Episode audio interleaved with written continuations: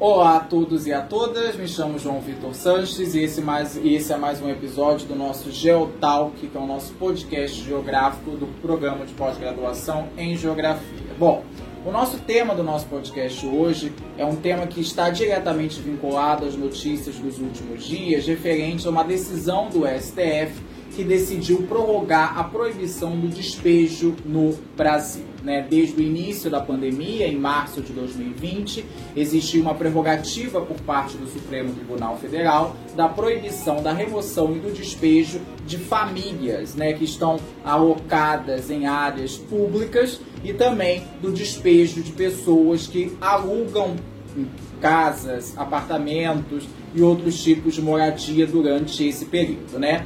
É, essa, essa, essa intervenção do STF é baseada através de uma mobilização popular, né, sobretudo do M, M, MTST, que é o Movimento dos Trabalhadores Sem Teto, sobre a impossibilidade de você literalmente colocar as pessoas na rua numa condição de exceção sanitária como foi a pandemia de Covid-19. Né? No atual momento em que os governantes, né, a OMS, todos os principais agentes de saúde pediam para que as pessoas ficassem em casa, seria um tanto contra, contraproducente e até mesmo cruel você fazer com que famílias de imensa vulnerabilidade social fossem literalmente lançadas na rua, né? Então essa normativa ela começa a valer em 2020 e depois é prorrogada ao longo de 2021, mesmo diante do processo de vacinação, e agora em 2022 novamente por uma decisão do STF. Ela é prorrogada por mais alguns meses, mas deixando claro que é a última vez que essa prorrogação é feita. Afinal de contas, eles acham que diante do atual cenário de evolução da vacinação, de controle da pandemia, né, não é mais justificável que essa decisão é, continue a ser tomada. Agora, questões jurídicas à parte, eu acho que a existência desse marco e, consequentemente, dessa lei permite que a gente faça uma discussão que é muito necessária no âmbito da geografia urbana e das políticas habitacionais e de moradia no Brasil, que é a questão do déficit habitacional. Né, que é um dos maiores problemas, eu acho que um dos problemas crônicos do Brasil, assim como a concentração fundiária no campo, é a questão do déficit, déficit habitacional nas cidades. Né? E isso é um problema histórico, né, que é atualizado cada vez mais a partir dos diferentes modos de produção e de ocupação das cidades e também é cada vez mais naturalizado pelos agentes que são responsáveis pelo processo de produção, articulação e ocupação do espaço urbano. Então, para a gente começar a discutir, eu acho que é fundamental definir primeiro o que é o déficit habitacional. Né? De maneira bem simples, é quando existe a falta de moradia para grupos específicos da população, ou uma distribuição irregular e, consequentemente, injusta e desigual da moradia em grupos específicos da população. Né? Existe um mote muito, muito é, corrente quando se fala dessa questão, que é sobre a falta de moradia. E na verdade não existe uma falta de moradia, existe políticas habitacionais que privilegiam grupos sociais específicos em detrimento de outros. A grande questão não é que falta habitação, a grande questão é que não falta casa. A grande questão é que a política de ocupação do espaço urbano e de gestão habitacional, isso desde a década de 50, 40, 30, privilegia a classe média e a elite em detrimento dos grupos sociais mais vulneráveis. Né? É o que a professora Raquel Ronick chama de produção habitacional classe ou mediocêntrica quase um palavrão isso. Mas o que, que significa isso? A nossa política habitacional, a forma da gente conceber as nossas moradias, a forma da gente pensar a maneira como ocupar a cidade, ela é baseada num discurso de classe média. Ela não vê, ela não se ocupa e ela não se direciona a entender as particularidades e as, e as especificidades dos grupos sociais mais vulneráveis. Né? Então, essa grande questão do déficit, na verdade, não é a falta de moradia mas é uma política pública básica, uma política habitacional capitalista que visa o lucro e que privilegia grupos sociais específicos, geralmente do topo social e basicamente a classe média, né? E isso faz com que nós tenhamos uma cidade cada vez mais injusta e cada vez mais desigual, aonde nós temos ao mesmo tempo pessoas em situação de rua e nós temos imensos vazios urbanos, por exemplo, nas áreas centrais da cidade. Né? Se você for andar pelas principais áreas centrais, tanto do Rio de Janeiro quanto de São Paulo, você vai perceber que existem inúmeros prédios que muitas das vezes pertencem ou à União ou a pessoas privadas que estão completamente desocupados, servindo como reserva de valor de terra. O que é essa reserva de valor? Muitas das vezes eles não são ocupados não porque não existe um interesse na ocupação deles, mas porque existe uma visão de longo prazo que acredita que o valor desses imóveis aumentarão com o tempo diante de é, é, é, possíveis investimentos ao redor que podem ser feitos, diante de uma mudança da política habitacional e imobiliária que pode ser feita no redor, e isso pode aumentar o valor daqueles prédios, pode aumentar o valor daquelas habitações. Então elas não estão ocupadas inicialmente não é porque existe um desinteresse, mas é porque existe um interesse econômico na valorização dessas áreas. Então, é, é, ao mesmo tempo que nós temos esses vazios urbanos que servem como reserva de valor, nós temos imensas pessoas, um conglomerado de pessoas em situação de rua espalhadas pela área central da cidade, né?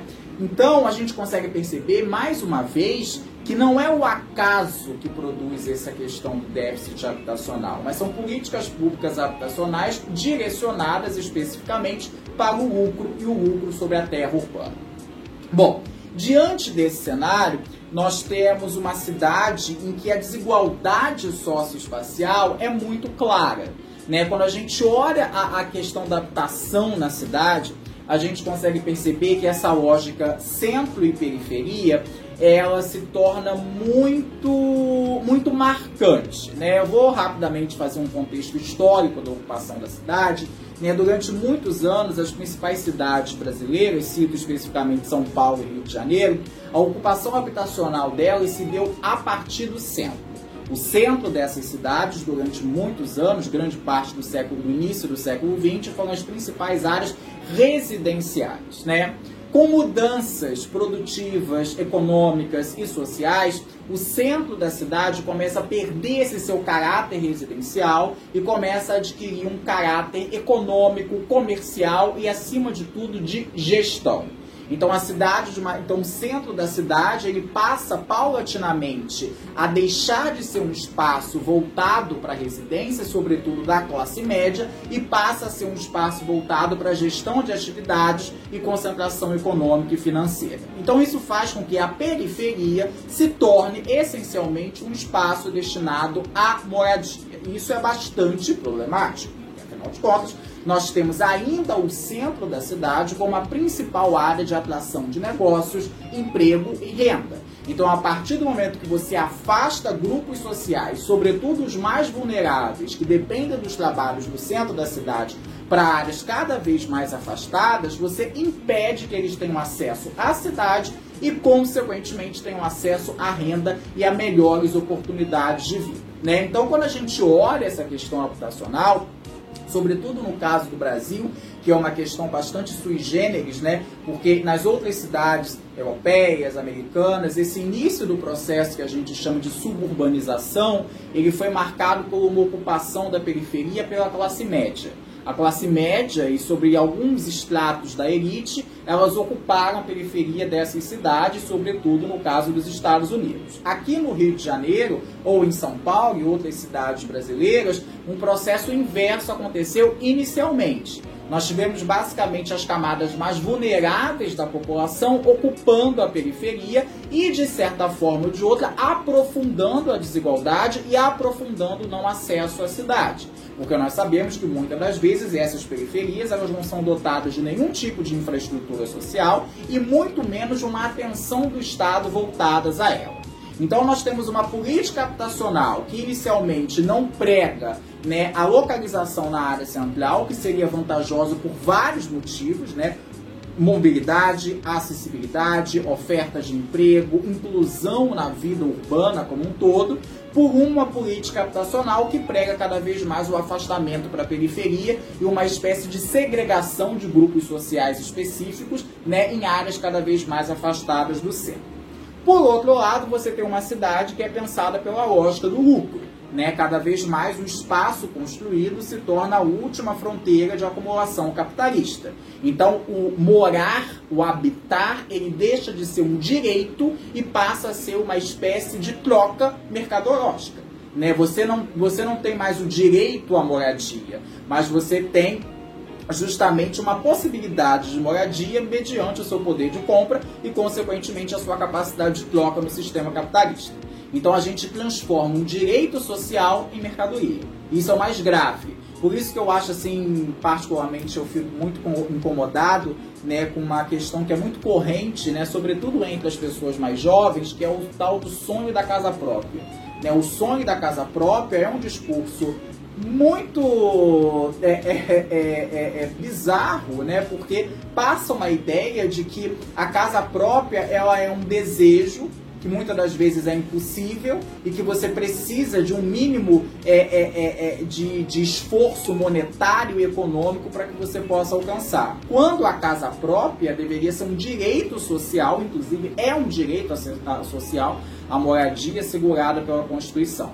Então essa lógica de produção capitalista da cidade, ela transforma o habitar de um direito em uma mercadoria. Então, cada vez mais pessoas são excluídas, cada vez mais pessoas são segregadas e, consequentemente, cada vez mais o morar se torna um privilégio. Isso é gravíssimo. Bom, então você tem esses dois cenários, né, em que você tem uma cidade fragmentada, pulverizada e você tem a moradia como uma forma de troca comercial e de mercadoria. Agora, se a moradia é uma mercadoria, obviamente ela vai ser voltada para aqueles que podem pagar por ela, né? Porque afinal de contas vai ser mais rentável, consequentemente vai ser mais lucrativo. Então nós temos políticas habitacionais que hoje são basicamente voltadas para a elite ou para a classe média. Vide os condomínios fechados, vide os condomínios de apartamento, vide todos esses projetos habitacionais que são altamente excludentes e segregadores, mas ao mesmo tempo são super rentáveis. Então você veja que uma criação de um condomínio habitacional popular, ela não tem um apelo econômico, né, e por isso é desinteressante pelo mercado imobiliário, do que você construir um condomínio fechado padrão Barra da Tijuca ou padrão Alphaville. Então, cada vez mais nós vemos que esse processo de déficit habitacional ele vai sendo aprofundado a partir dessas dinâmicas. Primeiro, de uma cidade que privilegia cada vez mais o centro para atividade de gestão e comando, de uma cidade ou de um projeto de construção de cidade que acha que a moradia ela não é um direito, mas é um privilégio e consequentemente de um mercado imobiliário e habitacional que vai sempre preferir que grupos sociais de alta rentabilidade tenham acesso aos seus produtos. Então a lógica é isso que a gente vê em cada esquina da cidade. Pessoas em situação de rua ou pessoas habitando locais ermos, né? Muitas das vezes até então é, é, locais de alta instabilidade é, é geológica, locais é, de alto risco, né, com deslizamentos, enchentes, etc. Então, é muito grave essa questão da política habitacional, por isso que é necessário cada vez mais as movimentações populares, como acontece com o MTST e também outros grupos né, que propõem o processo de ocupação né, de espaços imobiliários e de, e de prédios ou de casas é, é, é, não ocupadas. Né? O termo invasão, além de ser muito preconceituoso, é errado. Eles não estão invadindo absolutamente nada, eles estão apenas ocupando e exercendo um direito social de qualquer cidadão, que é o direito à moradia, sobretudo quando essas unidades habitacionais elas não estão é, servindo como ou atividade comercial ou atividade habitacional. Né? O direito à moradia e o direito à moradia social é garantido pela Constituição. Você tem que dar um fim social à questão da moradia, então eles não invadem nada, eles apenas é, cumprem um requisito básico da Constituição brasileira, que é o direito à moradia, e é o direito da moradia social, acima de tudo.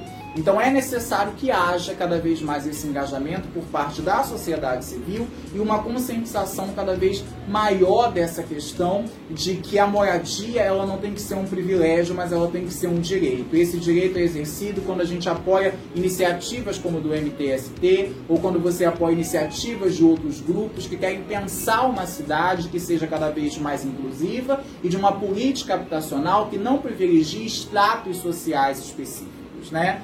Então, é, é, é, é, essa forma de você pensar novas possibilidades, e isso também está ligado, inclusive, à questão dessas mudanças climáticas que nós temos, porque quando a gente fala de áreas de vulnerabilidade, né, que daqui a alguns anos vão se tornar cada vez mais significativas, né, áreas próximas a encostas, áreas próximas ao rio, isso também está ligado diretamente à questão da política habitacional. Essas pessoas elas só moram nessas regiões de instabilidade, de vulnerabilidade, porque elas não têm condições econômicas e habitacionais de morar em áreas que são consideradas mais seguras por diversas questões e por diversos motivos. Né? Então tudo isso passa por a gente pensar uma nova forma de ocupar e de ver a cidade, né? Uma nova forma de você ocupar e de, acima de tudo, pensar na moradia como um direito. Eu reforço essa mensagem que é fundamental. E somente quando a gente olhar a moradia não como apenas um privilégio, mas um direito, é que é a política habitacional séria, né, inclusiva, que não seja uma política que é feita pelo Estado para que as grandes imobiliárias ou os grandes agentes econômicos lucrem, podem ser feitas aqui no Brasil. Então é isso, gostaria de agradecer a todos a paciência, gostaria de agradecer mais uma vez a audiência e até um próximo episódio do nosso J.